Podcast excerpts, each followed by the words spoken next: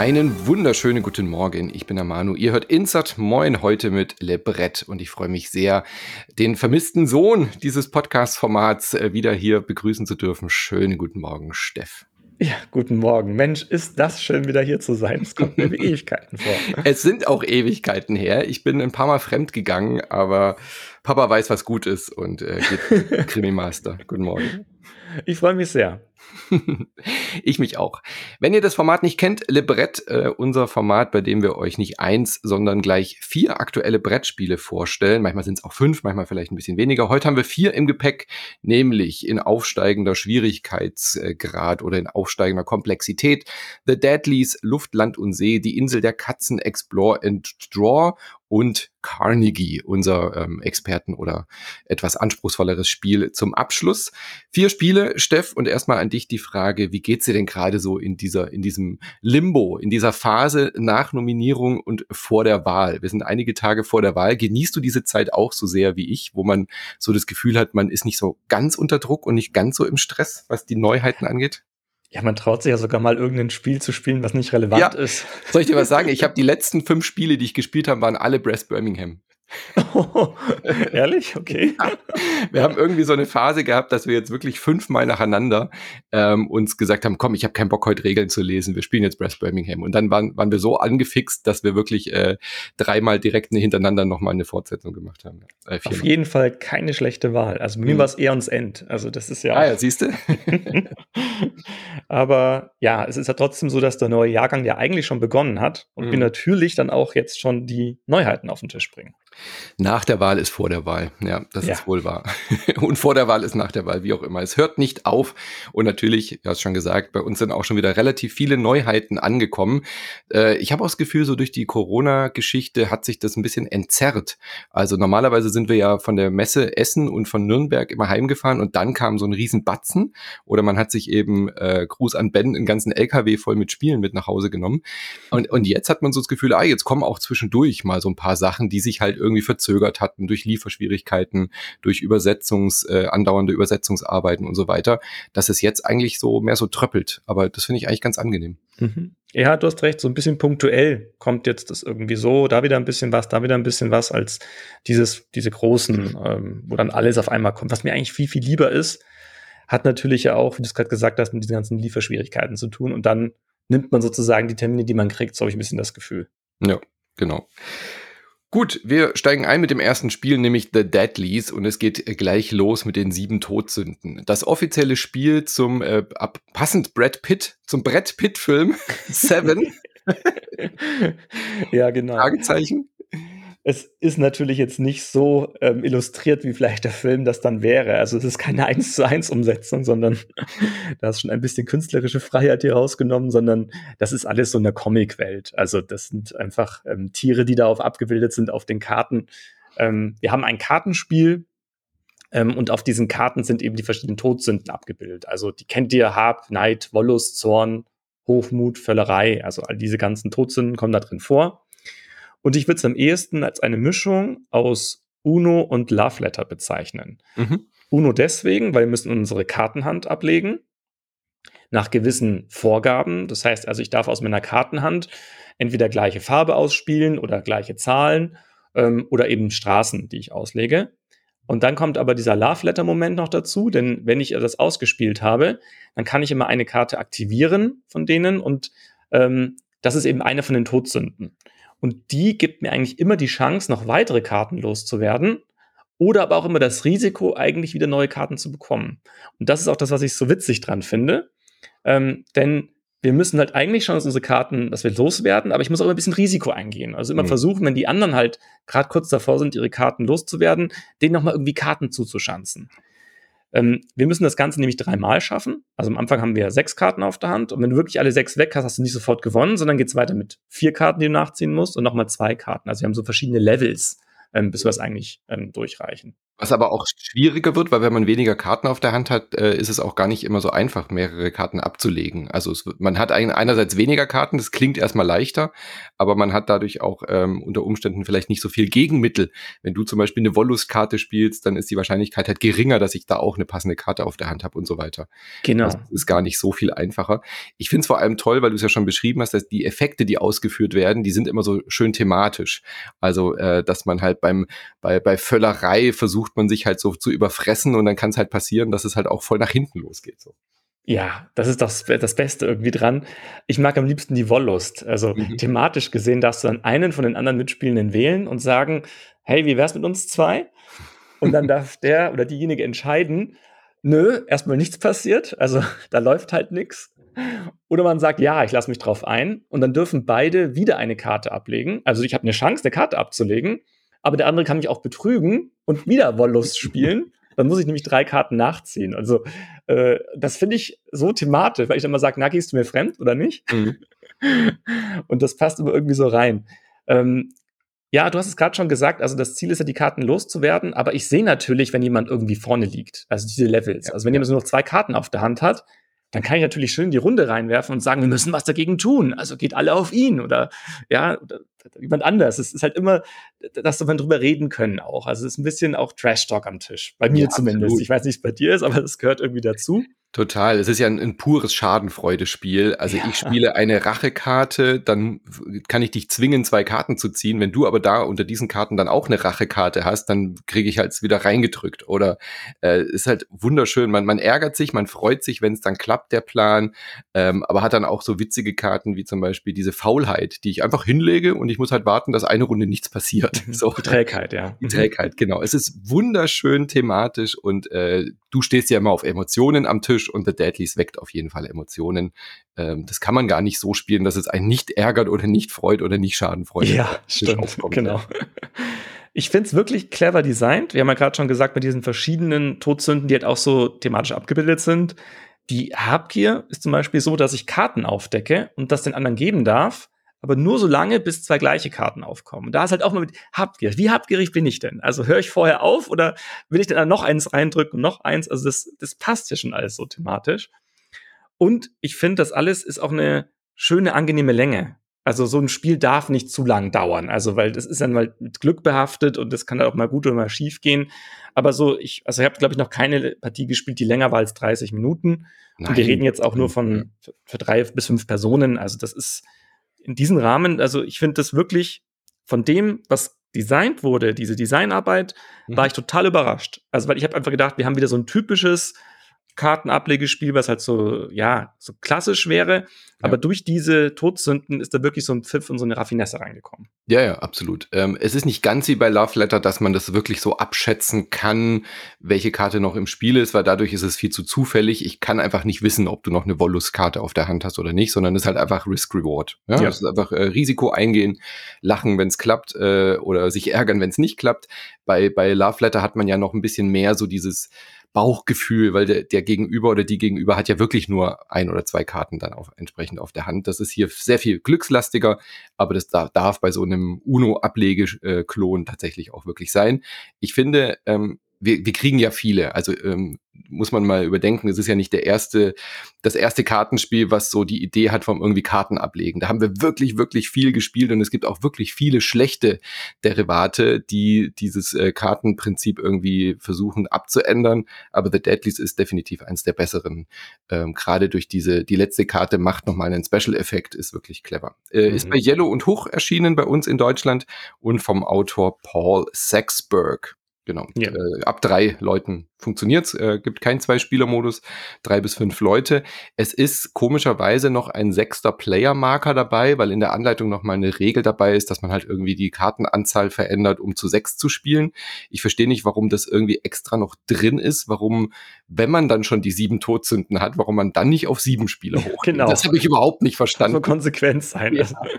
Eine Sonderregel für sechs, auf der Packung steht aber fünf und sieben Todsünden. Das hat mich völlig aus der Bahn geschmissen. Das habe ich nicht kapiert. Mhm. Ja, das Einzige, was man noch sagen könnte, wäre, es gibt einen Heiligenschein auch noch. Mhm. Das ist halt so eine Sache. Es gibt eine Karte, kann ich direkt an meine, meine Handkarten abwerfen, aber ich muss die eine Runde lang auf meine Hand ähm, aufheben. Und allein das fand ich wieder so witzig, weil dann kommt natürlich plötzlich der Neid auf und es gibt natürlich ja. auch eine Karte Neid, wo ich dann versuche, mit demjenigen die Karten zu tauschen. Mhm. Und ähm, ja, das spricht einfach Bände. Also das ist alles, alles so gut durchdacht und mhm. ich kann es empfehlen. Du hast ja gerade auch gesagt, wir haben viele solche Kartenablegespiele gespielt. Ähm, aber das ist wirklich eins von denen, wo ich sage, nee, also wenn ich schon eins von diesen spielen muss, in Anführungszeichen, dann gerne so eins, wo ich danach auch wirklich feststelle, ja, okay, da hat sich jemand echt Gedanken gemacht und ähm, dann was Gutes draus ja. kreiert. Schöner Absacker oder schönes Aufwärmspiel. Ja, genau. Mhm. Genau. Alter, was würdest du sagen? Äh, kann man gut auch mit, mit Kids spielen, die halt von der Thematik her da auf jeden Fall schon irgendwie verstehen, um was es geht. Ähm, man muss ja jetzt nicht verstehen, was die sieben Todsünden sind. Man muss nee. halt die Kartentexte verstehen. Das kann man den Kindern aber auch erklären. Die Karten haben eine klare Farbe, die haben eine klare Zahl abgebildet. Also das kriegt man mit acht bis zehnjährigen, denke ich, schon hin. Ja. Äh, spaßig wird's, glaube ich, schon eher mit ein bisschen älteren Kindern, die diese Schadenfreude auch aushalten. Da muss man halt immer aufs Kind gucken, ob das dazu schon fähig ist, weil ich kenne das auch von früher, da fließen dann schnell mal die Tränen. Ja, ja, ist emotionales Spiel, klar. Ähm, und man muss natürlich auch einiges erklären. Also ihr mhm. müsst euch überlegen, es sind ja sieben Todsünden, die müsst ihr alle erklären. Die alle ähm, steht zwar zum Glück genau. drauf auf den Karten, ähm, aber trotzdem muss man die erstmal eine Runde spielen, um ein bisschen da reinzukommen und dann wissen, was die machen. Also das ist schon notwendig, ja. Gut. Kommen wir zum nächsten Spiel von den Todsünden, aber die sieben ist auf jeden Fall äh, ein Zusammenhang. Äh, von den sieben Todsünden zu sieben Leben. Wir gehen nämlich erneut auf die Insel der Katzen, diesmal als Explore and Draw. Also weiß nicht, warum es jetzt Explore and Draw. Es ist halt eine äh, äh, Stift und Papier beziehungsweise auf Folien Stiften und Folientableaus äh, Variante des bekannten Insel der Katzen. Das haben wir ja hier auch schon besprochen. Bei den Inseln der Katzen geht so ein bisschen von der Story darum, dass wir so puzzelartige Katzen, Tetrominos, äh, Steinchen bei uns ablegen äh, auf einem Schiff und äh, von der Story her ist es so, dass dieser, dieser Bösewicht auf die Katzeninsel fährt und wir müssen die Katzen vorher retten. Äh, Insel der Katzen ist ähm, in der Vollversion schon ein anspruchsvolleres ähm, Kennerspiel, definitiv, wo man eben auch mit äh, Karten, die man vorher draftet und so weiter, sich erst auch eine Strategie zurechtlegen muss. Dieses Explore and Draw ist jetzt ein vollständiges, eigenständiges Spiel in diesem Universum und nimmt quasi die Hauptspielmechanik, also dieses Katzengepuzzle auf dem eigenen Schiff als äh, Kernmechanik und schmeißt das Drafting aber raus, beziehungsweise ändert es ein wenig ab. Und zwar gibt es eine öffentliche Auslage mit ähnlichen Karten. Also die, wenn man das Insel der Katzen schon mal gespielt hat, erkennt man die Sachen auch wieder. Es sind ein paar Elemente weggefallen, wie zum Beispiel die Körbe und so oder, oder das Bezahlen mit den Fischen. Es ist also quasi eine gestreamlinete, eine etwas reduziertere Variante. Und statt dass wir uns Katzen wirklich ähm, als Plättchen nehmen, ist es hier wie so eine Reiseedition, dass wir die halt mit dem Stift auf unserem Tableau einzeichnen mit unterschiedlichen Farbstiften klang erstmal super ans ansprechend für mich. Ich mag äh, äh, Flip and Rides, ich mag ähm, Roll and Rides und hier mit so einer öffentlichen Auslage, wo ich mir dann aus mehreren Karten, die die ausliegen, mir eine Reihe aussuche, aus der ich dann quasi Sachen einzeichne, fand ich auf den ersten Blick erstmal sehr sehr vielversprechend. Wie ging's denn dir da? Also meine erste Reaktion, als ich es aufgemacht hatte, war schon, boah, also was für eine Ausstattung. Also mhm. wir reden ja hier von, von Stiften in sechs verschiedenen Farben und das Ganze mal vier. Also ja. das hat jeder seine eigenen Farben dann vor sich. Das fand ich schon mal richtig toll. Und auch, dass es so abwaschbar ist. Also das war, mhm. was diese Ausstattung angeht, wirklich toll gemacht. Aber ich habe schon bei den Regeln dann gemerkt, dass ich mir dachte, ah, okay, dass diese Auslage, die du gerade beschrieben hast, die hat mich irgendwann genervt, dass ich die dauernd auslegen muss und äh, aufpassen muss, wo ich was hinlege, mhm. ähm, weil wir dürfen immer eine Spalte wählen. Wir haben also keine Interaktion mehr untereinander, wie beim alten noch, wo wir uns irgendwas wegnehmen konnten, sondern im Prinzip könnten wir das auch alle unabhängig voneinander spielen. Das sagen sie auch in der Anleitung, dass man das Ganze über ja, irgendein Videotool spielen könnte, dass einer das sagt und mhm. dann macht das jeder selber und trägt das ein. Positiv fand ich, als ich die Regeln gelesen habe, erstmal, dass es keine Körbe und Fische mehr gibt. Das hast du gerade schon angesprochen. Ja.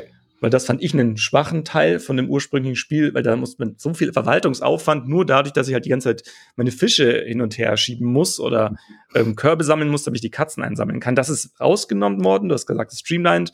Und das finde ich auch ähm, positiv, dass wir diese heruntergebrochene Version haben. Es ist, wenn ihr die Insel der Katzen kennt, es ist quasi die Zwischenstufe zwischen der Familienversion, die im mhm. Originalspiel ja wirklich nur äh, Plättchen nehmen, puzzeln, weiter. Ohne Verwaltungsaufwand, ohne Bezahlen, ohne aber auch Sonderwertungskarten. Während beim Hauptspiel hast du ja auch schon gesagt, eben noch äh, so dieser Finanzsektor dazukommt, dass ich noch verwalten muss, ich muss die Katzen transportieren und ich muss sie auch noch bezahlen. Und äh, Explore and Draw ist genau die Zwischenvariante. Es hat noch eben diese Karten, ich kann mir selber auch Wertungskarten nehmen, ich kann selber entscheiden, für was ich Punkte bekomme. Ich muss aber auch, wie im vollständigen Spiel, schon auch äh, Katzenfamilien sammeln und so weiter. Also es ist schon ein anspruchsvolles Spiel, aber eben nicht so weit, aber auch nicht so weit runtergebrochen, dass es jetzt eine, eine reine Familienversion ist, weil die haben wir ja schon. Von genau. daher finde ich das mhm. eigentlich eine clevere Entscheidung, dann nochmal so mittendrin was zu finden. Du musst versuchen, deine Katzen ähm, angrenzend mit gleicher Farbe zu bauen, damit es Punkte gibt. Also das haben sie einfach übernommen und musst auch die Räume äh, möglichst voll machen von diesen Katzen. Das ist also auch alles übernommen und das finde ich auch eingängig. Also das kann ich auch schnell erklären und das ist irgendwie logisch. Ja, du musst die Katzen halt angrenzend ähm, so bauen. Aber was mich halt immer noch so fertig macht, ich weiß nicht, ob es dir so geht, aber ich habe jedes Mal, ich, ich kann halt Katzen nicht durch Wände bauen. Und trotzdem mache ich das halt die ganze Zeit im Spiel. Also ich finde, da sind sie halt thematisch nicht konsequent genug. Also das Spiel ist gaga, das ist mir auch klar. Warum ist ein ja. Piratenschiff wo ich Katzen drauflege. Und warum müssen die Katzen so hingepuzzelt werden auf dem Schiff? Bis zum letzten Millimeter. Ja, das, ja, ist, das genau. macht keinen Sinn. Das ist schon klar. Das ist, äh, es ist ein Puzzlespiel. Das stört mich gar nicht so sehr, das durch die Wände zu bauen. Äh, positiv an der Stelle ist, dass die Schiffe endlich verbessert wurden. Beim Hauptspiel kann man diese Räume fast nicht mehr auseinanderhalten. Man muss ja nachher dann auch gucken, welche Räume haben noch Lücken äh, und welche Räume schauen durch. Und beim Hauptspiel war das immer eine Riesendiskussion und herausfinden, so welcher Raum ist jetzt, weil jeder Raum gibt ja Minuspunkte.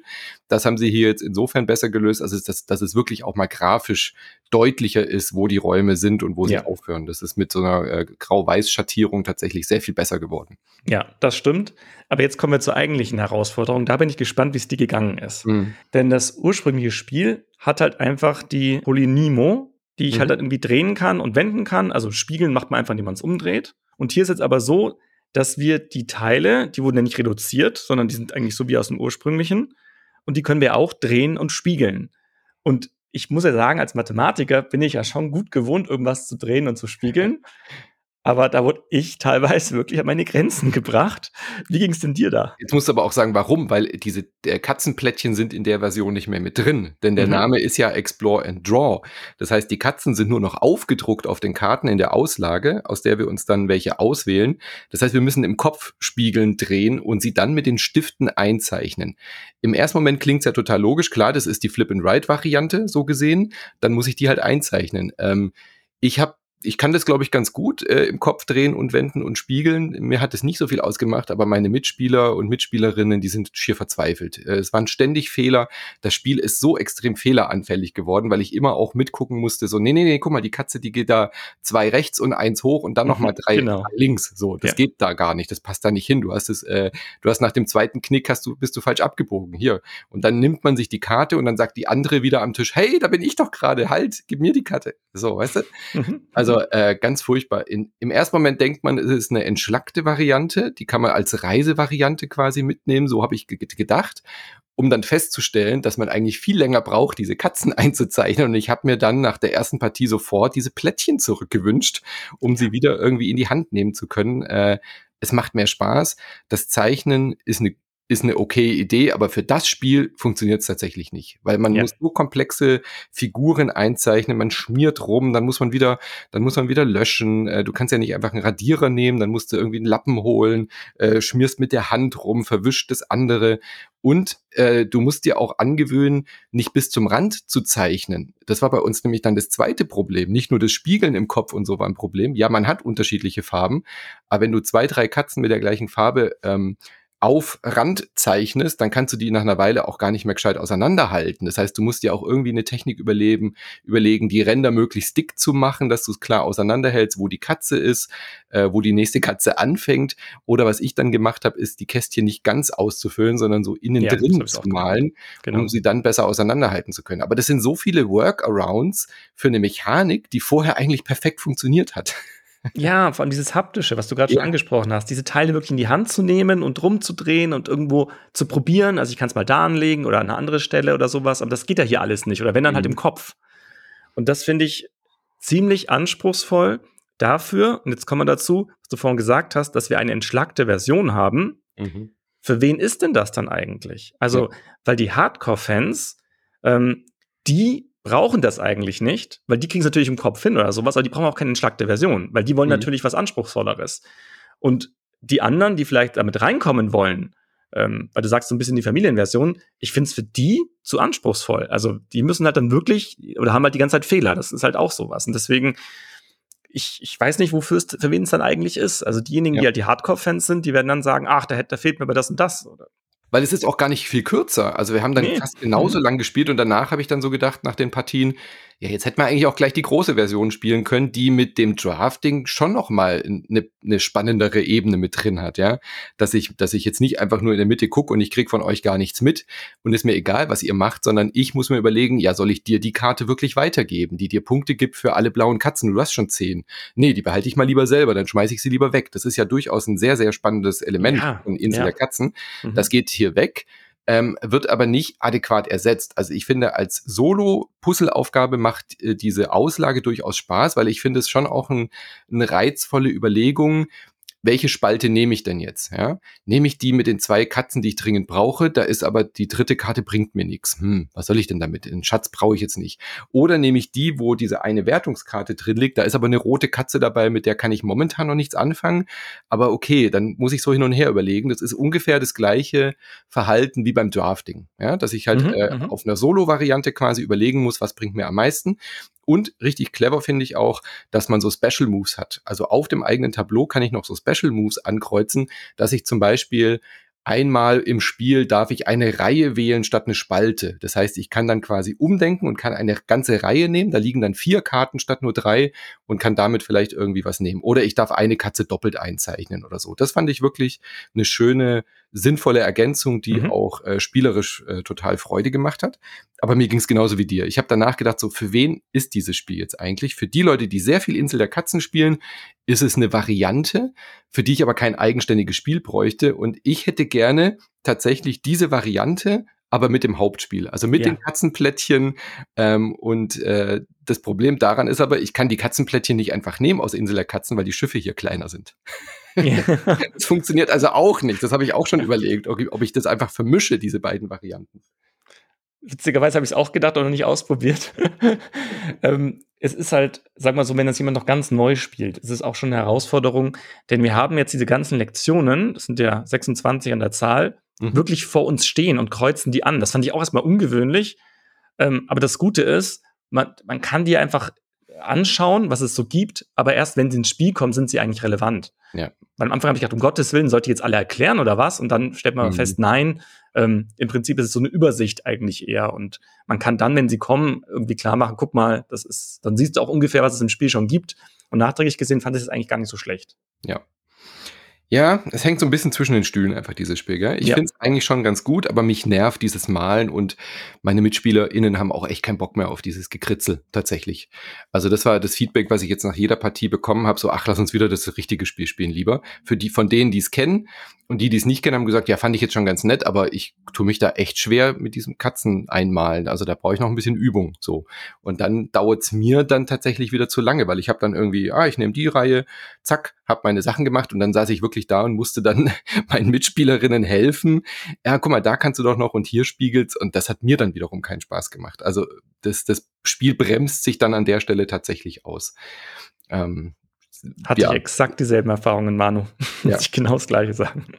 Also von daher, es ist, es ist kein Verriss, es ist aber auch nee. kein dickes Lob. Also irgendwie, ich würde tatsächlich empfehlen, wenn ihr wirklich Insel der Katzen-Fans seid, dann kann man diese Variante, glaube ich, mit dem Hauptspiel auch mal ausprobieren. Also diese Auslage finde ich wirklich eine clevere Mechanik ähm, und dann halt vielleicht wirklich mit den großen Tableaus spielen und äh, da die Katzenpuzzle nehmen. Also dann vielleicht wirklich die Plättchen drauflegen, ich weiß es nicht. Aber das ist so, so ein Workaround, dann frage ich mich, ja, dann spiele ich halt wirklich das Hauptspiel. Ja. ja. Ich glaube, für Hardcore-Fans, die halt sagen, sie möchten im Urlaub eine ganz kleine Version mitnehmen. Ja, aber also, so leicht und äh, easy ist sie dann halt einfach nicht. Ja, das stimmt. Ja. Eben auch mit den ganzen, mit den ganzen Stiften. Mhm. Ähm, vielleicht als, so, als Solo-Variante. Ich hätte das gerne als digitale Solo-Variante. Ich glaube, äh, digital würde ich tatsächlich äh, spielen. Also so, so eine Variante als App-Umsetzung, die würde, glaube ich, super gut funktionieren. Weißt du, wo ich dann wirklich, äh, statt es selber einzeichnen zu müssen, kann ich einfach tappen und dann spiegeln sich die Katzen und drehen sich und dann habe ich wieder dieses haptische Element, dass ich mir diese Katze bildlicher vorstellen kann.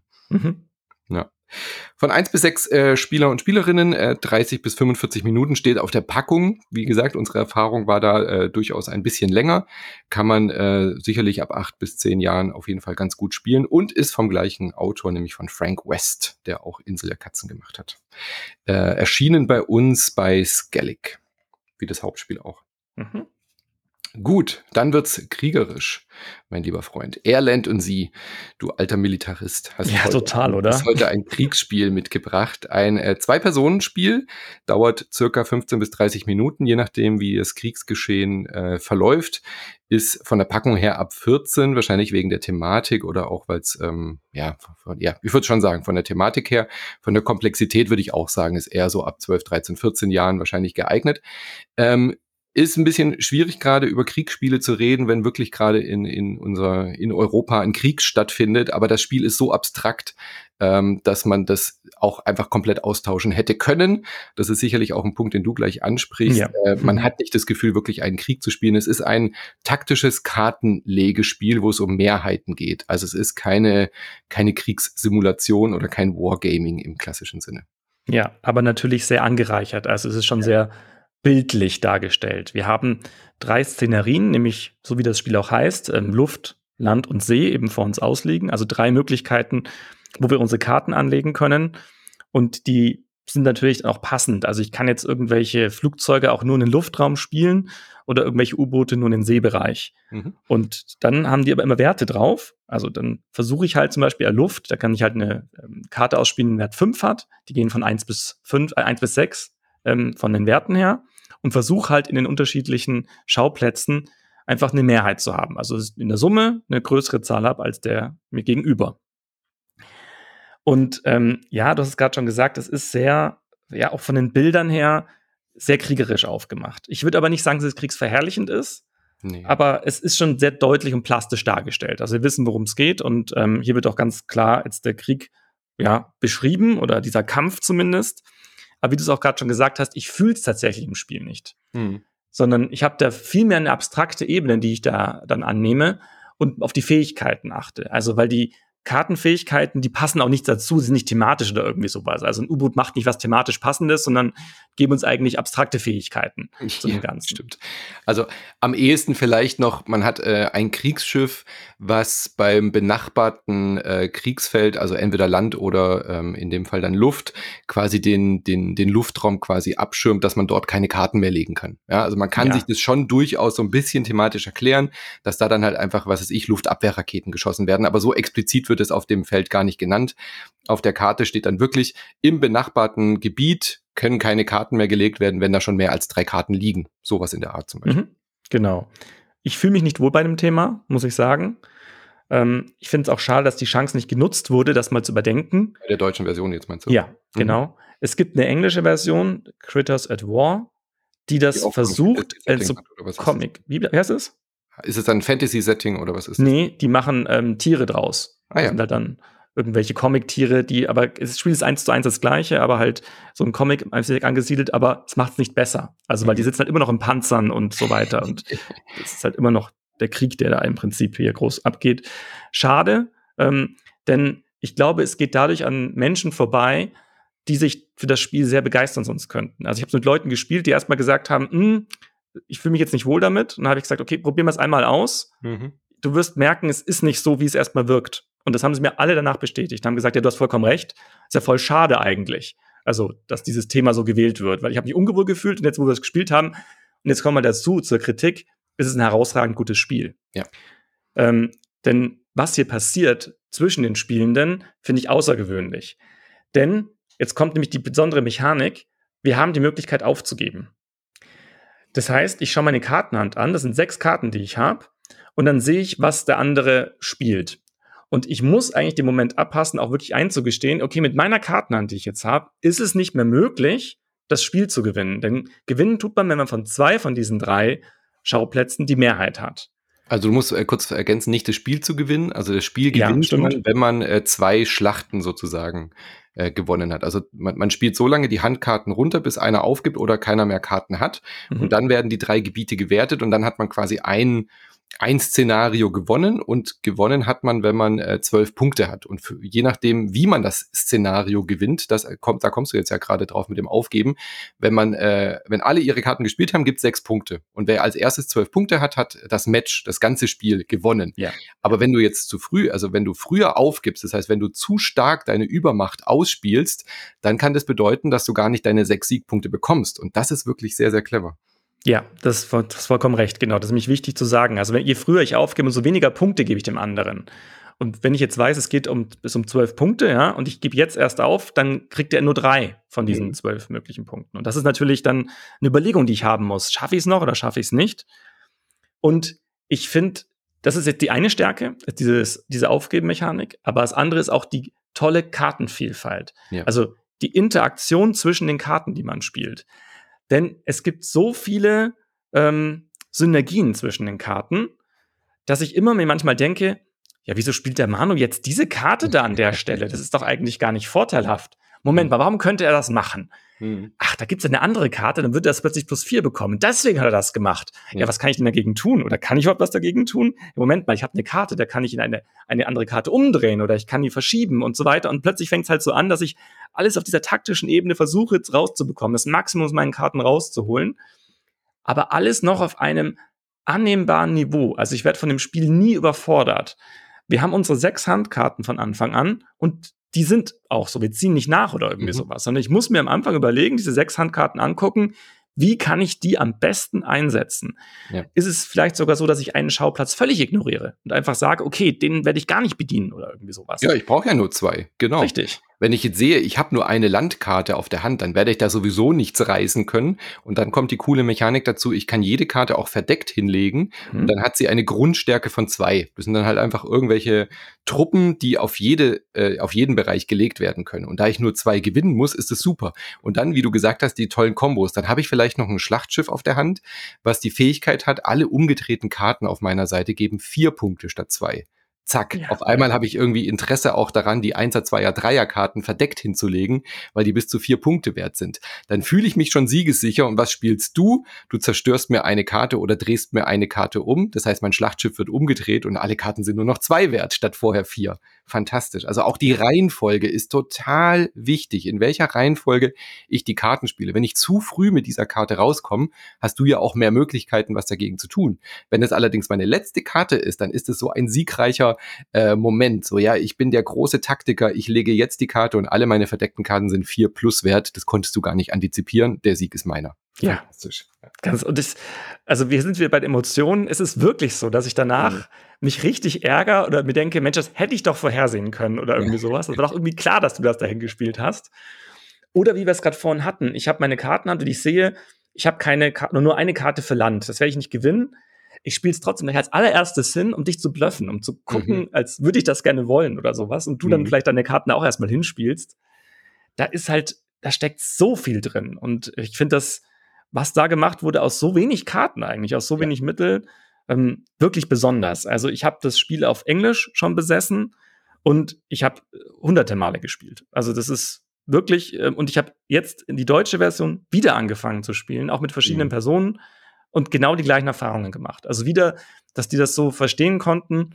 Und obwohl ich natürlich einen Vorteil habe, weil ich die Karten kenne und ähm, das Ganze jetzt antizipieren mhm. kann, habe ich Partien verloren. Also wo der andere mhm. einfach mich nochmal um die Nase herumgeführt hat und ich dachte, wow, das Spiel, das bietet das alles und macht das so, so clever und so elegant. Das ist, das ist wirklich toll gelungen. Da sind wir wieder bei Love Letter, 18 Karten. Ja. Du hast sechs auf der Hand, ich habe sechs auf der Hand. Jedes Kriegsgebiet hat sechs Karten von eins bis sechs und sechs sind nicht dabei. Das heißt, ich kann auch nicht wissen, ob dieses Schlachtschiff, was plus vier gibt, überhaupt im Spiel ist. Ja, ja. Das ist ja das Tolle daran.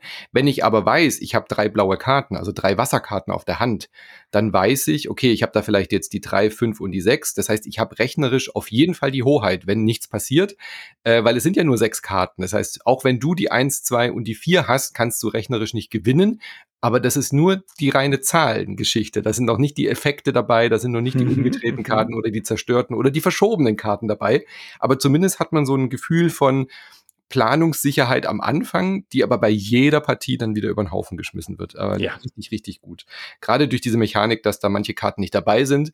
Dann gibt's aber wiederum Karten, die mir erlauben, eine von diesem Nachziehstapel tatsächlich zu ziehen oder hinzulegen oder so. Ja, also es ist, ähm, und deswegen finde ich auch, passt dieses Kriegsthema schon. Ja, ja, das ist, ich bin, nachvollziehbar. Ja, ja. Ich bin schon, schon bei dir, dass es auch in anderen Thematiken funktionieren könnte. Es ist halt auch so ein modernes Kriegswesen, was halt gerade auch vielleicht ein bisschen ungutes Gefühl erzeugt. Andererseits muss man ehrlich sein, ähm, klar ist jetzt Krieg in der Ukraine, aber äh, überall ist ständig irgendwo Krieg. Jetzt ist das halt sehr nah bei uns hier in Europa, aber es ist ja nicht so, als wäre nicht äh, ständig irgendwo Krieg auf der Welt und wäre die Menschheit nicht einfach total äh, kriegsfanatisch. So, ja. Natürlich. Also ähm, muss man sich für sich selbst entscheiden, aber inwieweit man sich damit wohlfühlt. Ich hätte halt das toll gefunden, wenn zum Beispiel Tiere draus gemacht. Es gibt Tiere im See, im Land und in der Luft und dann ja, muss man halt. Fantasy-Setting, weißt du, anstatt ja, Super Battleship dann halt mhm. irgendwie ein Ritter in Rüstung. Also äh, von mir aus, das, das würde ja auch so wie Fantastische Reiche daran äh, angelehnt, so in, in so einer Thematik hätte das ja auch so super funktioniert. Ja. Ähm, aber wie gesagt, dieses Spiel würde es auch hergeben, das allein mit irgendwelchen Fantasy ähm, ähm, Geschichten oder so ja, zu adaptieren. Genau. Ähm, von, von, mir aus auch mit Marvel-Helden würde das auch funktionieren. Das, das, ist sehr vielfältig. Aber das zeigt ja auch, wie aufgesetzt eigentlich diese Grafik und diese Thematik tatsächlich ist, die ist komplett austauschbar. Aber ich finde so, wie es jetzt ist, tatsächlich sehr, sehr gut. Also mir passt es auch mit diesem Kriegsthema, weil man sich halt wirklich wie ein Taktiker fühlt bei diesem Richtig. Spiel. Ja, also Richtig. ich, ich organisiere und koordiniere auf dieser Helikopterebene meine Truppen und ich muss mir wirklich überlegen, welches Schlachtfeld lohnt sich überhaupt noch dazu investieren. So, so ähm, militaristisch wie das klingt, so fühlt sich's aber auch an. Ja, so, ja nee, ich gebe jetzt den Luftraum auf, das kann mhm. ich nicht mehr gewinnen. Dann nehme ich diese Karten und opfer die halt und lege die als verdeckte Karte hin. Ich finde, das ist schon auch ein gutes, ein gutes Thema für dieses Spiel. Das passt, ist schon klar, es ist ein Kampf, der zwischen uns stattfindet im Moment auch. Also, aber halt auf dem Tisch, wo ich dann nach dem anderen auf die Schulter klopfe und sage, wow, da hast du mich taktisch gerade wirklich mhm. jetzt hier gut, gut besiegt oder irgendwie sowas. Also das das passt schon. Ich weiß schon warum, aber trotzdem fühle ich mich ein bisschen unwohl dabei und eben auch meine Mitspielenden. Und ihr merkt ja auch, wie ich jetzt von dem Spiel spreche, dass ich das herausragend gut finde und total gerne mag, auch eben, weil ich die englische Version so oft gespielt habe. Aber jetzt kommt ein ganz großes Aber. Denn wir müssen auch darüber reden, wie es ins Deutsche transportiert wurde. Oh ja, ja. Und ähm, ich habe es jetzt mit vier verschiedenen Personen gespielt, die es eben noch nicht kennen. Und ich bin selber bei der ersten Partie drauf reingefallen und habe mir dann mhm. irgendwann habe ich Stirnrunzeln und mir gedacht, hä, Moment mal, das war doch im Englischen anders und habe halt dann die englischen Karten nochmal rausgesucht und habe dann festgestellt, oh, okay, da haben sie etwas Wichtiges anders übersetzt, als ich es eigentlich erwartet hätte. Und also zwar gibt es so übersetzt, dass man es fehldeuten kann. Richtig. Und ich habe dann auch bei meinen weiteren Partien es eben nicht gesagt, sondern habe einfach geguckt, was macht der andere, so wie die Karte dran steht. Und zwar heißt es, man soll eine offene Karte umdrehen. Mhm. Und jetzt, was willst du darunter verstehen, Manu? Ja, ich habe es ja genauso gespielt. Hättest du mir es nicht gesagt, hätte ich es mein Leben lang falsch gespielt. Eine offene mhm. Karte ist für mich irgendwo eine Karte, die nicht umgedreht ist. Mhm. Das ist für mich eine offene Karte, wo ich das Bild sehe, wo ich die Grafik sehe, wo ich äh, die Zahl sehe, wo die Karte halt offen liegt. Wie in mhm. jedem Spiel ist eine offene Karte eine offene Karte. Eine verdeckte Karte ist eine verdeckte Karte. Ja, Punkt. genau. Und im englischen Original heißt es uncovered, also eine unbedeckte Karte. Ja. Und das ist halt eine wichtige Mechanik in dem Spiel auch, dass ich halt, wenn ich auf eine, eine Karte eine andere spiele, ich die damit geschützt habe. Hm. Also die kann der andere mir nicht mehr einfach umdrehen. Und ähm, ich, man muss dazu sagen, es steht ganz klar in der Anleitung drin. Also sie erklären, was eine offene Karte ist. Aber das Problem ist halt, es ist anders besetzt. Und wenn eine Person einer anderen das erklärt, man kann nicht davon ausgehen, dass ihr die Anleitung erstmal nimmt und selber durch, ähm, durchliest, wird man immer darauf stoßen und immer darüber stolpern. Also ich habe es jetzt viermal, also wo jemand genau immer so es gleich gespielt hat und mit offen immer so verstanden hat. Und da verstehe ich ehrlich gesagt ähm, nicht ganz, warum man das nicht noch mal überprüft hat, weil wie gesagt, ich habe eine 100%-Quote mit meinen Vieren. Mhm. Ähm, das finde ich sehr schade, weil es wirklich eine ganz, ganz hohe Fehlerquote damit bietet. Ja, und du weißt ja, wie es ist. Also eine Person liest in der Regel die Anleitung, das sind wir. Ja, genau. und äh, die Erklärbären und dann vergisst man das wieder, dass ja. man auch vielleicht so äh, dazu sagen muss. Ähm, es wäre genauso, als wenn da jetzt stehen würde, eine getappte Karte. Dann würden alle wissen, die schon mal ein Kartenspiel gespielt haben, die Magic kennen, was eine getappte Karte ist. Dann ist es egal, ob in der Anleitung drin steht, mit Tappen meinen wir XY. So, weißt du? Das, das, das geht einfach nicht. Wenn, wenn da steht offene Karte auf der Karte, dann ist es eine offene Karte. Fertig aus. Mhm. Äh, da, da, muss, da, da muss eine Vokabel hin, die dann eindeutig ist. Ähm, und das funktioniert leider nicht. Und das ändert leider das Spiel. Es ist jetzt nicht einfach nur ein Übersetzungsfehler, der irgendwie nervig ist, sondern das verändert das, das taktische Spiel. Mhm. Ja, also diese, diese Karte zum Beispiel, die plus vier gibt auf umgedrehte Karten. Da, in meiner letzten Partie war das dann wirklich kriegsentscheidend im wahrsten Sinne des Wortes. Ich hatte sie recht früh gespielt, dann habe ich sie abgedeckt mit einer nächsten Karte und dann wäre diese Mechanik ja geschützt gewesen. Das heißt, mir hätte mein Gegenüber oder meine Gegenüberspielerin nicht mehr diese Karte zerstören können. Und dadurch, dass wir aber jetzt äh, das nicht so gespielt haben, sondern sie hatte dann eine Karte, lege eine offene Karte vom Mitspieler ab. Und dann hat mhm. sie mir mhm. diese Karte zerstört und dadurch habe ich das Match verloren. In der, in der englischen Version hätte ich es gewonnen. Ja, richtig. Auch auch gut so. Ich finde die Regel nämlich gut, dass ich noch eine Möglichkeit habe, was zu schützen. Und ich erstmal dann gucken muss, ob, weil da muss ich auch wieder diese Taktik im Sinne von dieses Timing. Wann spiele ich was, wann spiele ja. ich was nicht? Weil ich weiß, der andere könnte es ja sonst vielleicht durch eine andere Karte schützen. Und das macht wirklich was aus. Lege ich eine Karte und muss eine Runde bangen, ob sie mhm. mir zerstört wird, oder muss ich das mhm. ganze Spiel überbangen? Weil dann in der deutschen Version kann ich die Karte eigentlich immer nur als letztes spielen, weil sonst geht sie mir kaputt im Spiel. Und das macht wirklich einen riesen Unterschied. Also wichtig, wichtig, wichtig, wenn ihr das ähm, euch holt, darauf nochmal explizit hinzuweisen und ähm, weil es eine ganz wichtige Regel ist. Und ich finde es schade, dass das eben äh, so passiert ist, mhm. denn ansonsten ist für mich das Spiel äh, wirklich herausragend. Also ja. das ist etwas, ähm, wie gesagt, ich habe es mehrere Jahre jetzt schon und ich habe es immer wieder rausgeholt und äh, bin immer wieder davon begeistert. Aber in der deutschen Version, denke ich, ist Luft nach oben. Ja, das ist auch so ein Spiel, was ich jetzt, glaube ich, auf Reisen und so mal mitnehmen würde, um ja, genau. mhm. noch mal eine Runde zu spielen. Äh, Giant Rock, das wird auch besser, wenn man es öfter spielt, weil ja. man dann ja wirklich auch alle Karten kennt. Ist bei Giant Rock erschienen, also im Original bei Arcane Wonders, bei uns bei Giant Rock, das ist einer dieser Unterverlage von Happy Shops und Autor ist John Perry. Und ich würde mir wirklich wünschen, äh, liebe Giant Rock und Happy Shops Leute, dass ihr diesen Übersetzungsfehler äh, bei der neuen Version ausbügelt, äh, weil ansonsten wirklich tolles Spiel so ein Karten, also man kann, es würde ja reichen, wenn diese Karten neu gedruckt werden, aber naja, dafür sind es wahrscheinlich zu wenig. Es muss, glaube ich, eine neue Auflage dann einfach. Ja, ja, glaube ich auch. Gut, dann kommen wir zu unserem äh, großen Spiel noch, Carnegie. Ein Spiel bei, äh, von Quint, Quint Games, bei uns in der deutschen Version bei Pegasus erschienen, von Xavier Jorges oder Georges ist illustriert von Ian O'Toole, den wir natürlich auch von den ganzen Lacerda-Spielen kennen. Äh, ich bin großer Fan von Ian O'Tooles Grafik und auch hier begeistert mich das sehr. Wir spielen das Leben von äh, Carnegie nach. Carnegie war ein einer der reichsten Menschen der Welt. Das war quasi so der Elon Musk der damaligen Zeit. Der hat im ähm, Ende des 19., Anfang des 20. Jahrhunderts äh, gelebt und gewirkt und hat in der USA Millionen damit verdient, also nach heutigen Maßstäben Milliarden, aber hat Millionen damit verdient, äh, die Stahlindustrie voranzutreiben. Also gerade in der Industrialisierung war natürlich Eisenbahnbau und so weiter riesengroß. Die ganzen Städte, die halt dann Wolkenkratzer gebaut haben, also war sehr, sehr reich und ist vor allem auch dann da äh, durch berühmt geworden, dass er ein großer Philanthrop war, also äh, Philanthrop war und eben äh, sehr viel sich für äh, soziale Projekte engagiert hat. Der hat 350 Millionen seines Vermögens äh, gespendet. Umgerechnet sind es heute rund 10 Milliarden, wenn man das äh, inflationsbereinigt. Also schon ziemlich krass. Äh, anders als Elon Musk, der nur irgendwie auf Twitter rumhängt und äh, Kryptowährungen äh, nach oben pusht hat dieser Mann sich tatsächlich eingesetzt. Es gab sicherlich auch ein paar Kontroversen um Carnegie. Ähm, da gab es auch Arbeiteraufstände, die blutig niedergeschlagen wurden, äh, weil da so Gewerkschaften eben noch nicht so richtig da waren.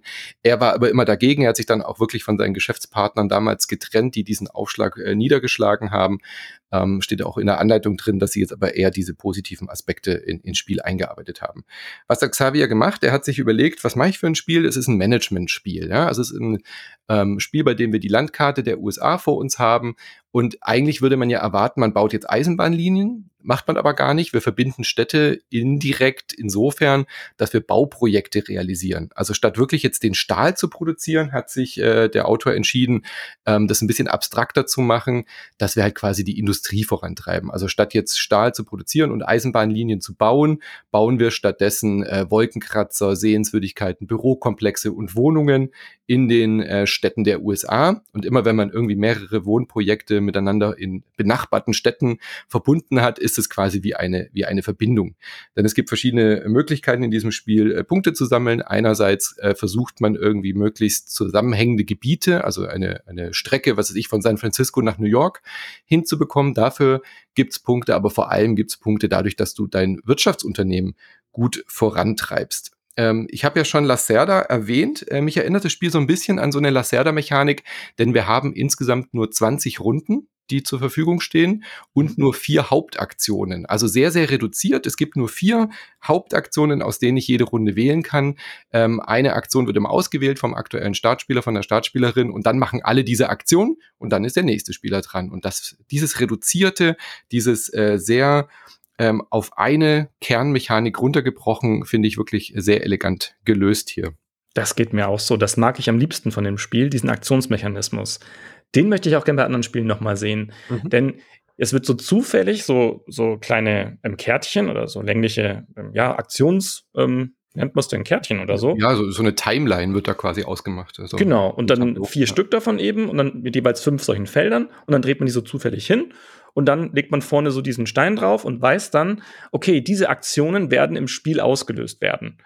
Und dann muss ich abschätzen, ja, wann ist denn welche Aktion überhaupt ähm, dann möglich? Also wann kann ich eine Spende durchführen? Wann werden die verschiedenen Regionen gewertet?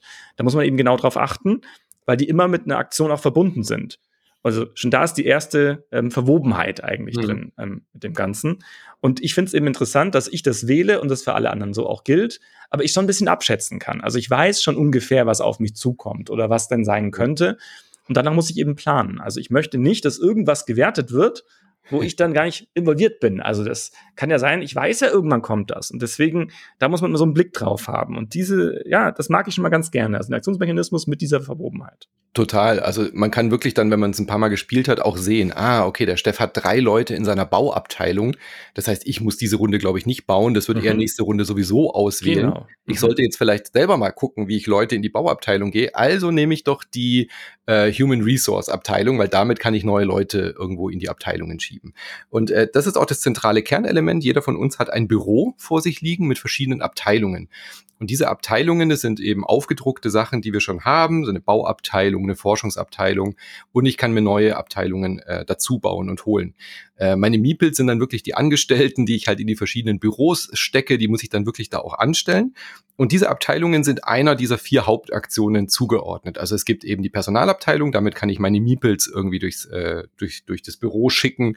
Ähm, ich habe meine Verwaltung, damit kann ich neue Büros erschließen, kann aber auch Leute aufs Feld schicken als Außendienstmitarbeiter. Ich habe die Forschungsabteilung, damit baue ich neue, äh, damit erforsche ich neue ähm, ähm, Ideen für die Städte. Also da ist dann wirklich so eine ganz coole Mechanik, dass ich so Schieberegler habe, die ich an der Seite rausziehe ähm, und quasi äh, meine Forschungsabteilung sagt dann, ja, okay, wir könnten uns so einen Wolkenkratzer in New York vorstellen oder sowas in der Art. Oder wäre das nicht toll, so ein Industriegebiet in Chicago?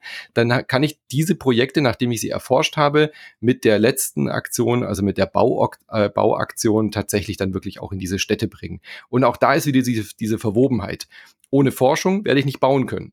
Ohne Bauen kann ich äh, keine Punkte machen. Ich muss also vorher erst erforschen. Ohne aber Leute in der Forschungsabteilung und in der Bauabteilung zu haben, werde ich da sowieso nichts machen können. Also muss ich erstmal meine, meine Leute holen. Aber ohne, dass ich Leute ins Land schicke als Außendienstmitarbeiter und ohne, dass ich neue Abteilungen habe, werde ich die anderen drei Sachen auch nicht machen können. Also das ist so ein, äh, so, ein, so ein Kreis, so ein, so, ein, so ein Kreislauf innerhalb eines Büros, der wirklich sehr schön abbildet, dass alle äh, sich immer gegenseitig beeinflussen. Irgendwo muss ich halt mal einen Startpunkt setzen, irgendwo muss ich diesen Kreislauf äh, ankurbeln und wirklich anschubsen und dann ist es wirklich, äh, ich habe das in meinem in meinem Spielbox-Artikel gesagt, äh, das ist so, man muss so diesen Rhythmus finden.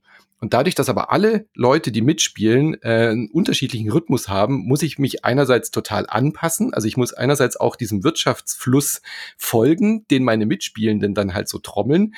Ähm, andererseits will ich aber auch diesen Rhythmus irgendwie möglichst immer so unterbrechen, dass die anderen in Stolpern geraten. Mhm. Weißt du, wie ich meine? So, ja. die, die perfekte Runde ist, ich gehe in die, ich entscheide mich zu bauen und alle drei Mitspielenden haben niemanden in der Bauabteilung. Und nur ich alleine kann bauen oder nur ich alleine bekomme Einkommen. Das sind so die Glücksmomente ja. in Carnegie.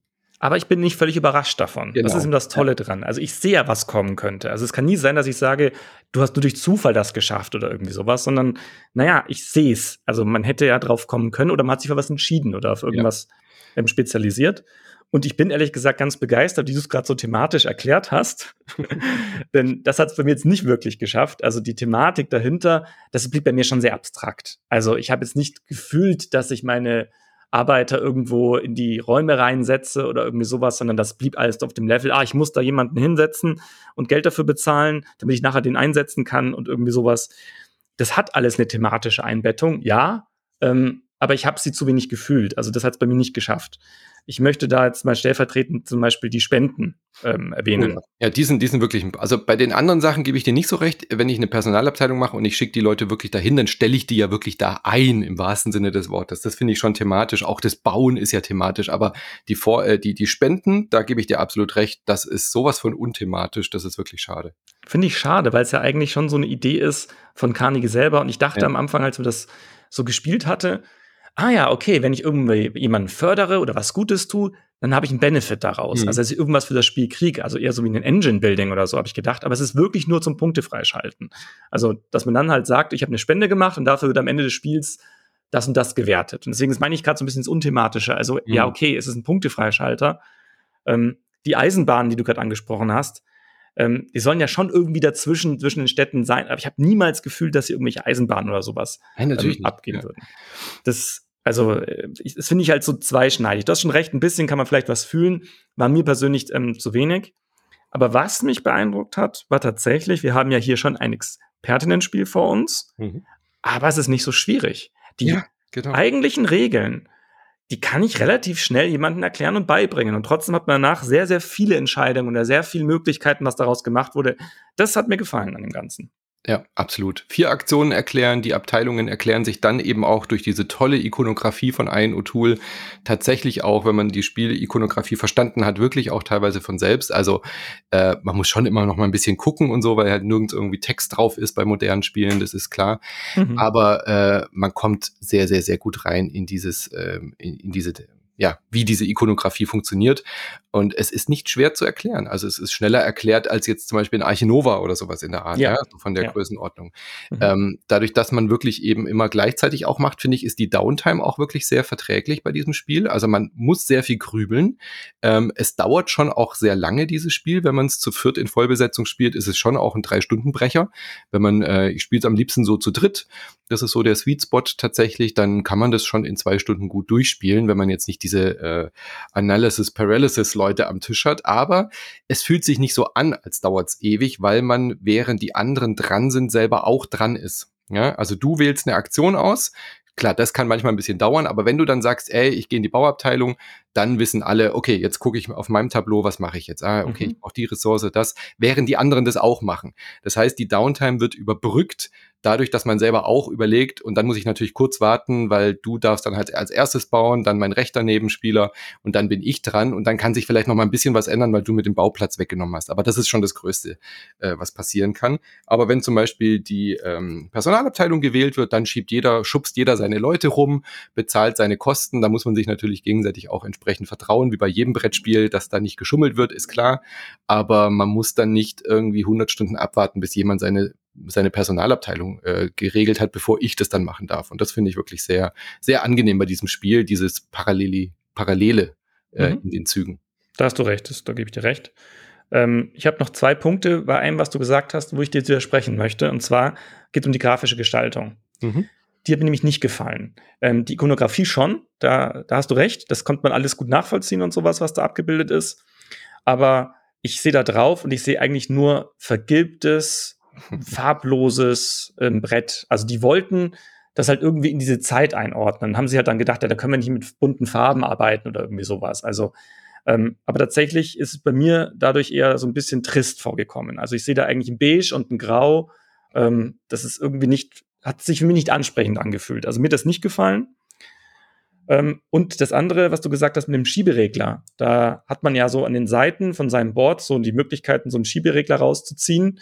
Und das steht für die verschiedenen Industrien oder Möglichkeiten, wo man seine Gebäude so einsetzen kann.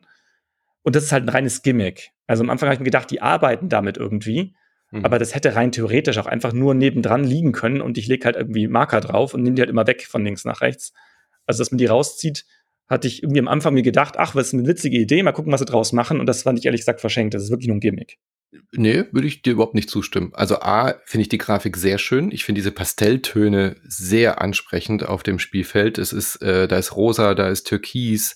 Ähm, oben hat man diese Zeichnungen, die so an diese 20er Jahre erinnern. Ich finde es sehr, sehr schön, das Spielfeld tatsächlich, wirklich. Also sehr viel ansprechender als zum Beispiel bei einem Wasserkraft, wo es irgendwie total unübersichtlich ist, wo, wo diese Schläuche überall lang führen. Ähm, finde ich das sehr ansprechend. Ähm, aber diese Schieberegler sind nicht nur Gimmick, weil du musst diese, diese Plättchen ja erst erforschen. Und beim Forschen schiebst du sie raus. Und dann ist dieses Bauprojekt erst äh, freigeschaltet und dann kannst du da den Steinchen drauflegen. Und wenn du es dann gebaut hast, dann siehst du erst die Einkommensphase. Also das wäre nicht damit geregelt gewesen, das auf einem Tableau nebendran zu haben, weil dann hättest du ja wieder eine Markierungs... Nee, du legst einfach alle Plättchen gleich drauf. Nein, aber du musst sie doch erst erforschen. Ja, aber ich leg sie vorher drauf und dann, wenn ich sie wegnehme, ach so, weil ich es erst erforschen ja, muss, dass ich dann so sagen, ja, du hast recht. Okay, die, weil du musst ja, du kriegst ja das Steinchen erst, wenn du sie erforschst. Und dadurch musst du es rausziehen. Wenn es nebendran gelegen hätte, müsstest du mit zwei verschiedenen farbigen Steinchen arbeiten. Rot heißt blockiert, noch nicht erforscht und dann tauschst du es aus durch deine Farbe oder so. Deswegen finde ich das eigentlich eine ganz clevere Idee mit so einem Schieberegler. Natürlich ja, fühlt es ein bisschen gimmicky an, aber es hat auch eine mechanische Begründung, warum man das rausschiebt. Ja. Hast du recht. Ich habe aber tatsächlich mir mehr erwartet daraus, als es dann letzten Endes ist. Aber das stimmt natürlich natürlich, das ist dann darum so umgesetzt. Also da ja. über, das über das Grafische, da kann sich jeder selber ein Bild machen. Darüber ja. kann man ja vortrefflich streiten, ob einem was jetzt äh, Kunst gefällt oder nicht. Also ähm, ich bin von Ian Tool sonst eigentlich, ähm, ja, hab, bin ich sonst mehr Fan von, glaube ich, als in dem Spiel jetzt hier. Aber ähm, es ist äh, wirklich äh, toll von der Mechanik. Also ich finde es mechanisch sehr, sehr reizvoll, dieses Spiel zu spielen. Ähm, vor allem eben auch durch diese angesprochene Interaktivität. Es ist jetzt nicht ganz so interaktiv wie ein Wasserkraft, wo ich mir wirklich den anderen äh, eins, äh, richtig das Wasser abgraben kann oder so. Ähm, aber es ist für so ein Spiel auf diesem Niveau, also auf dieser, auf dieser Schwierigkeits, äh, auf diesem Schwierigkeitslevel wirklich sehr interaktiv, aber auch durch sehr viel Zwänge. Also man hat schon auch so manchmal das Gefühl so, ah, du wirst auf jeden Fall bauen, ich muss jetzt auch bauen, ich muss jetzt irgendwie was machen, aber das gefällt mir, dass nicht jeder seinen Eurogame-Stiefel hier durchzieht und am Ende ist einfach, wer besser gerechnet hat, sondern ich muss innerhalb des Spiels sehr auf die Situation achten. Ja, wenn ich mir vorgenommen habe, ich baue jetzt im Süden dann wird vielleicht ein Tableau aufgebaut, weil es auch so zufällig bestimmt wird, wann welche Region wie gewertet wird und so, dass ich merke, ah, meine typische Strategie im Süden äh, irgendwie auf sieben Einkommen zu spielen, jetzt mal irgendwie so fiktiv äh, gesagt, als eine strategische Überlegung, die funktioniert gar nicht, weil der Süden wird in dieser Partie nur zweimal gewertet. Also muss ich mir was anderes überlegen.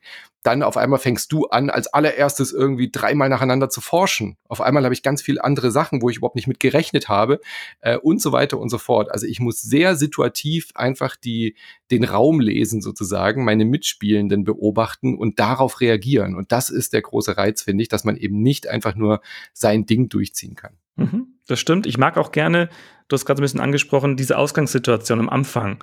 Also gerade wenn man es jetzt nur zu zweit oder zu dritt spielt, werden ja auch Felder verdeckt.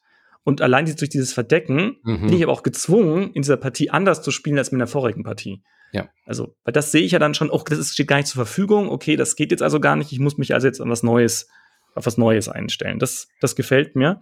Man braucht ein paar Partien, um das Ganze zu durchdringen. Das ist völlig ja. klar. Also, wir reden ja wieder noch von, also wirklich ein Spiel für Expertinnen. Ähm, aber es ist schon zugänglich. Also, es ist nicht verschreckend. Das, das, ja, das finde nee. ich gut an dem Spiel. Aber es hat wirklich auch so eine Lacerda-Kategorie äh, ja, ja. Von, vom, vom, von der Komplexität. Es ist bei 3,81 von 5 auf äh, Boardgame Geek von der Complexity. Ähm, mhm. Das ist schon auf dem Lacerda-Niveau. Aber wie du schon gesagt hast, man kommt sehr gut rein, ist sehr zugänglich. Ich habe das auch mit Leuten gespielt, die eher nur auf dem Kennerniveau spielen und auch für die war das völlig machbar. Genau. Die haben schon auch gesagt, puh, das war aber ein Brainburner am Ende so, mhm. aber es hat Spaß gemacht, ja. Mhm. Man kann das wirklich auch auf einem äh, mit, mit Kennerspielenden tatsächlich ähm, genießen. Und man kann es gut aus dem Bauch spielen. Gerade weil es eben so ein situatives Spiel ist, kommt man als Bauchspieler da auch in den ersten Partien äh, gut zurecht. Man muss sich nicht alles irgendwie komplett. Man gewinnt halt nicht, aber. Ja, aber es ist auch kein Spiel, was man wirklich komplett durchrechnen kann, weil du halt nicht genau weißt, wie die Mitspielenden agieren. Nee, du wirst ja. trotzdem belohnt. Das ist es ja. Genau, also du genau. gewinnst vielleicht nicht, aber trotzdem machst du deine Punkte und hast auf was, worauf du halt hinarbeiten kannst. Also. Und es motiviert, beim nächsten Mal zu sagen, geil, beim nächsten Mal gehe ich auf was anderes. Und dann auf einmal gibt's neue Abteilungen, die vorher gar nicht dabei waren. Andere Regionen sind auf einmal relevant und so weiter. Und es ist vor allem sehr gut gebalanced. Also ähm, es, es funktioniert zu zweit äh, genauso gut wie zu dritt und zu viert, finde ich, weil dieser ähm, du hast schon gesagt, es gibt immer quasi auch den dritten und den vierten Spieler, also der Computergegner sozusagen, der mhm. spielt nicht aktiv mit, aber am Anfang werden, werden halt so Karten aufgedeckt, die dann sagen, okay, und in Chicago baut der jetzt einfach ein Industriegebiet. Und dann sind diese Plättchen abgedeckt. Und das äh, macht wirklich einen riesen Unterschied, weil es gibt Situationen, wo du dann sagst, ja, okay, der, dieser weiße Spieler, der jetzt da nicht mitspielt, der hat irgendwie die Strecke New York, äh, Chicago komplett dicht gemacht. Da, das, da, da, da, können, da brauchen wir gar nicht mehr anfangen. Also müssen wir uns umorientieren das sind einfach dann äh, Blockaden. Aber das braucht's dann auch, weil sonst wäre das Spiel zu zweit zum Beispiel viel zu viel, zu viel Fläche. Ja. Ähm, das ist ja mhm. so ein Kritikpunkt, was ich an Wasserkraft hatte. Ich, sorry, dass ich das jetzt immer herziehe, aber Wasserkraft zu zweit, da hast du einfach kein, nicht dieses klassische Gefühl, dass es zu eng wird. Da äh, konnte man sich gut irgendwie aus dem Weg gehen, ja. Genau, und das funktioniert hier tatsächlich dann eben nicht gut. Mhm. Äh, das finde ich, finde ich gut, dass es nicht gut ist. Ich habe ein paar Partien gebraucht, um reinzukommen. Und auch, ich fand, ja. mit jeder weiteren Partie hat es mir besser gefallen. Und ähm, es hat auch geschafft, irgendwie meinen mein Kopf anzusprechen. Aber was das Spiel nicht geschafft hat, ist, mich emotional anzusprechen. Also, es hat mich nicht emotional erobert oder irgendwie sowas. Also, ich war nie mit dem Herz drin. Und das finde ich ein bisschen schade. Ich weiß auch nicht, woran es liegt. Ähm, das kann auch am Thema liegen oder irgendwie sowas. Aber ähm, ja, der Kopf sagt ja, aber das Herz ähm, sagt nein. So ist es bei mir jetzt als letztes Fazit. Ja, aber es entstehen schon auch Emotionen am Tisch mit den Mitspielenden, oder? Wenn man sich ärgert, dass du jetzt dann doch nicht die Bauabteilung nimmst und so weiter. Das pa passiert schon, aber es ist halt doch im Endeffekt ein sehr abstraktes äh, Mechanikspiel. Das ist es halt. Ja, genau. Also ich hatte, ich habe mich wenig geärgert eigentlich oder irgendwie sowas, weil ja alles vorhersehbar war. Also es kam selten mal wirklich vor, dass jemand was anderes gewählt hat und selbst dann hatte ich es ja auch irgendwie auf, auf, dem Schirm. Man wusste, es kommt zumindest später irgendwann in der Runde oder sowas. Also ähm, ich, wie gesagt, ich fand es besser mit jeder Runde, aber äh, letzten Endes ist es, glaube ich, nicht so, dass ich danach sage, das war für mich das große Highlight. Ja, für mich ist es ein Highlight. Ja. Also ich finde es eins der äh, also bisher mein, mein Lieblingsspiel des Jahres, von, was auf diesem Expertenniveau angeht. Also mein Lieblingsexpertenspiel tatsächlich bisher ah ja, okay. vom mhm. aktuellen Jahrgang. Äh, mir gefällt es auch besser als Golem tatsächlich. Das habe ich ja letztes Mal sehr ge gelobt. Ist ja auch so auf diesem Niveau, aber äh, hier packt mich äh, noch ein bisschen mehr, die bei, der, bei den nächsten Spielen was anders zu machen. Ähm, weiß nicht, wie dir Golem gefallen hat, das hatte ich mit äh, Herrn Schlewinski letztes mhm. Mal besprochen. Gefällt mir besser. ja, ja, ich ja. finde Carnegie tatsächlich interessanter, mhm. ja. Aber sind äh, auf beide auf einem sehr hohen Niveau. Ja, ja. Sehr schön. Also bei Pegasus erschienen von Xavier Gorges, der auch Toi äh, entwickelt hat. Äh, das äh, ist mir da in dem Zuge wieder aufgefallen. Nach ein paar Partien habe ich mal geguckt, was hat er so gemacht. Und der hat Trois gemacht und das mochte ich ja auch schon sehr, sehr gerne. Passt, ähm, ja, das stimmt. Das merkt man schon die gleiche Handschrift. Also ja, ich glaube, wer das mag, der, das ist sehr ähnlich. Ja, da hast du recht. Mhm. Gut, das waren unsere Spiele heute. Uh, The Deadlies bei Yellow Huch von Paul Saxberg, Die Insel der Katzen Explore and Draw bei Skellig Games von Frank West, Luft, Land und See äh, Giant Rock bei Happy Shops äh, von John Perry und Carnegie haben wir gerade besprochen. Quint Games bei Pegasus von Xavier. Mensch, war das wieder schön, dass wir zusammen spielen konnten. Hey. äh, Fun Fact: Wir haben keins der vier Spiele zusammengespielt bisher, aber das ändert sich. Auch Carnegie. Carnegie, stimmt, im Hotel. Ja, ja richtig, genau. auf einem ganz kleinen Tisch. Stimmt, ich habe es dir ja erklärt. Auf einem mini, mini, mini Tisch zu zweit. Stimmt, ja, Entschuldigung, das, äh, ich erinnere mich, ja. Da war ich ein bisschen müde an dem Tag. Gut, dann bis zum nächsten Mal. Mach's gut, tschüss.